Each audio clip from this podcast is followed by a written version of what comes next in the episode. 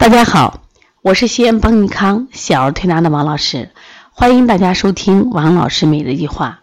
今天我分享的主题是最近热播的《小舍得》这部电视剧，子悠患抑郁症的启示。这两天呢，看到这个三十几集的时候，看到了这个原本非常可爱啊，学习成绩很好的子悠，现在得了抑郁症了，他也出现了幻觉了，而且也完全学不动了。这时候呢，医生给妈妈的建议是：不能再让学习了，不能再让给压力了，不能再给刺激了。如果再给刺激的话，那就不堪收拾了，就非常可怕的一个结果了。那我们再把这个电视剧看完，其实我们很多家长不就是这样的吗？从上幼儿园的时候开始报各种各样的班级，奥数、奥语、奥英，是不是各种各样的班级？一报的七八个班，这里边的子由光奥数类的班就报了五个，从幼儿园一直上到现在。那其实还好，他前面的时候在班里一直名列前茅，但是越往后他突然学不动了。孩子其实人的情感是需要释放的。我们经常讲孩子的发育啊，他不光是我们看得见的肉体发育，他长高了没有，长胖了没有，长头发了，长牙齿，是不是？其实还有一方面是情志的成长。我们快乐不？我们遇到困难，我们有没有这个抵御困难的这种能力？我们遇到别人不理解的时候，我们能不能忍住，或者是接受？是不是？其实这些都是一种能力，但是我们的家长其实只教了他一个能力，就学习的能力，这些能力都没有教。而且呢，这些家长把学习至上、学习第一，孩子的任何一个要求都不会答应。所以说，这些孩子在内心世界里他是封闭的，他是不快乐的。那你想，长期不快乐，他一定会生病的嘛。所以这个电视剧后来就就是你经常在。网上我看都要求禁播，为什么会要求禁播呢？它实际上就是我们很多家长从这个电视剧里头就看到了自己，看到了那个啊不讲理、跋扈哦。虽然打着旗号是为孩子好，但是面对孩子的学习，面对孩子的成绩，完全已经失了控的，像母老虎一样的家长，就疯狂的家长。所以他们看看自己也挺可怕的。所以说，孩子如果在这样的家庭中、环境中成长，孩子不得病才怪呢。所以这个电视剧，我真的建议大家长都看一看。其实过去讲抑郁啊，我们都讲成人抑郁，当然现在大学生抑郁很多，现在也不敢看一些网上就是小孩跳楼的特别多。实际上，你患了抑郁以后，如果你干预的不好，如果任它发展，其实抑郁症的结果，很多人都选择了自杀。因为抑郁症到了中中中度或重度的时候，他真的生不如死，他会身体很痛苦，长期的失眠，他永远提不起劲儿来，所以他内心很难受。你到医院去看病去，他没有病，他身体没有毛病，他真的是心理病。所以现在这个心理问题越来得到社会的重视，但是我们家长在就业、在孩子上学问题上，在学习成绩上就顾不上了。那么我们现在想想看，如果说。呃，每个孩子压力不一样吧，他抗压能力不一样吧。每个孩子因为体质不同，或家庭环境不同，他真的抗压能力不一样。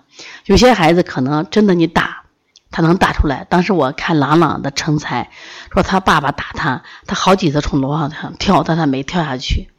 那说明朗朗他觉得抗压能力还是不错，身体还不错。结果今天有了成就了。那我们很多孩子他没有这种能力，他可能在半路他就放弃他的生命和生活了。所以，真的，我觉得这个电视剧给我们的启示还是很重要的。所以说，关注孩子的身体健康，我也希望关注孩子的就心理成长。这个其实，在一六九五年，三百多年前，我们国家著名儿科专家夏鼎，他曾经写过一篇这个《幼科铁镜》里边，就写到一个就是干瘦如干，只是讲了一个妈妈生了二胎以后，老大变得干瘦如干。那我们想想看，现在的家长给的压力太大了。小朋友没有机会去晒太阳，没有机会去到外面散步，没有机会跟小朋友去傻玩儿。那么从中医角度上说，那有些孩子为什么不会得抑郁症呢？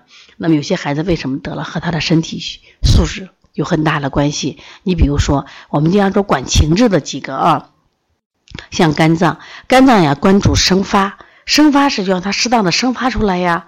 我们要适当的鼓励教育呀。那这个故这这个小说的里边那个欢欢就被打压，也差一点被逼疯了。就妈妈老老拿好孩子打压他，啊批评他，他以为用这种方法来刺激他，没想到把这种孩子内心上，因为他没有成长的力量嘛。因为你每天都在骂他，他也生发不起来。子由也是每天骂，每天骂，每天骂，是不是？每天训斥。那你想想看，这个孩子肝脏得不到生发，所以他会出现什么呀肝气的郁结，他会瘀滞。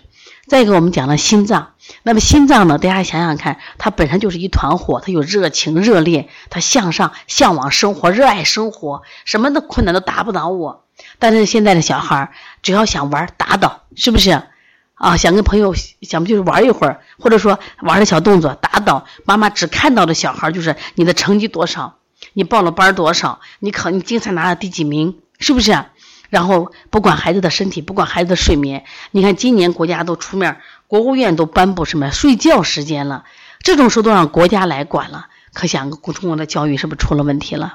说因此啊，我们现在想，心脏和肝脏都是管情志快乐的。那么，但是我们现在的小孩心阳虚、肝气郁结的孩子越来越多，所以说在早期的时候他会得什么病？比如小孩的哮喘、过敏性鼻炎、荨麻疹、湿疹，你怎么都治不好。那你看了你有没有这种情绪压抑的情况？那么到大一点的孩子，抽动症、多动症、自闭、焦虑、抑郁，大家知道抑郁的发展真的不好，真的不好，因为他很多孩子会放弃生命。所以家长呢，把这个电视剧一定要好好看一看。我也希望今天的分享，也希望你们能给分享出去。为什么？